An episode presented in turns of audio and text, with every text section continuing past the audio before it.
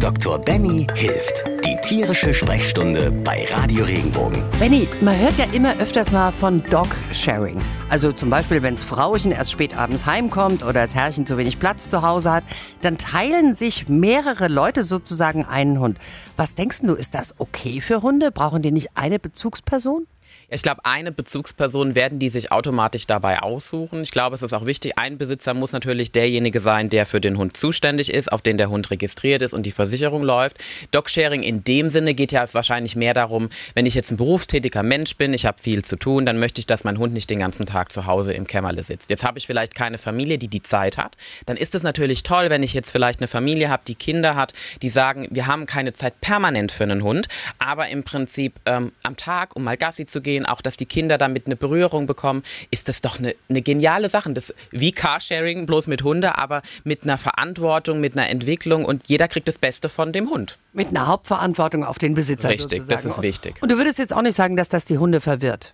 Ich glaube, das, das ist halt auch eine Sache, da muss man auf den Hund eingehen. Es gibt, glaube ich, bestimmt, also gerade so ältere Hunde, sagen wir mal, die gewohnt sind, die haben ihre routinierte Umgebung. Ich glaube, man muss das schon frühzeitig in so einem mittleren Hundealter, sagen wir mal so fünf bis sieben Jahre so im Durchschnitt. Ich glaube, da ist das sehr gut geeignet, vielleicht auch schon im Welpenalter.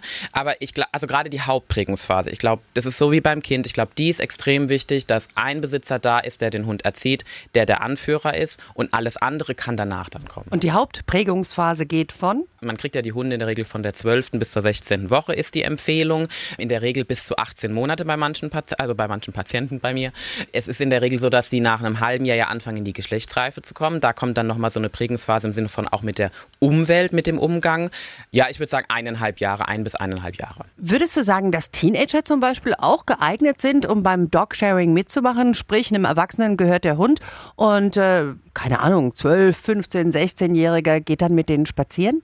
Ich glaube, das ist sogar besonders geeignet. Also das ist ja ein Stück weit wie so eine Art Hundeführerschein. Man macht ja ein Stück weit eine Ausbildung, aber unter einer Führung. Man hat nicht die volle Verantwortung. Das heißt, man kann auch Dinge nachfragen, man kann, man kann sich erkundigen beim Hauptbesitzer, wenn der Hund mir jetzt das und das die Grimasse gezeigt hat, wie deute ich die denn? Und ich glaube, man kann damit gerade Teenager dann auch, vielleicht auch in einem Teenageralter schon für einen eigenen Hund extrem gut vorbereiten und ein Gefühl dafür bekommen, wie gehe ich mit einem Hund um, wie erziehe ich den, wie pflege ich den, was für eine Verantwortung habe ich zu übernehmen. Und spazieren gehen ist da ein gutes Stichwort. Ich habe gehört, man kann zum Beispiel auch in die Tierheime gehen und dort mit den ansässigen Tieren Gassi gehen, also mit den ansässigen Hunden. Freut das die Hunde dann? Tierheim ist ja dafür da, Tiere aufzunehmen, die keine Besitzer haben oder wo die Besitzer sagen, ich kann das Tier nicht mehr ähm, pflegen oder adäquat versorgen. Und da muss man sagen, für, einen, für jemanden, der sagt, er hat keine Zeit, aber er geht mal vorbei und holt sich einen Hund und geht mit dem Gassi, das ist natürlich für den Hund in der Regel das Highlight. Ne? Ähm, da gibt es natürlich aber auch Sonderfälle. Es gibt Hunde, die sind sehr sensibel, die haben einfach viel miterlebt. Da muss dann jemand Erfahreneres ran. Aber grundlegend ist ja Dogsharing sehr viele Varianten, die wir kennen. Also ob jetzt unter, in der Familie oder zwischen fremden Familien, die sich kennen oder jetzt Erwachsener und Teenager oder Tierheim und jemand Fremdes, ist, glaube ich, alles eine tolle Variante, um dem Hund was Gutes zu tun in der Regel.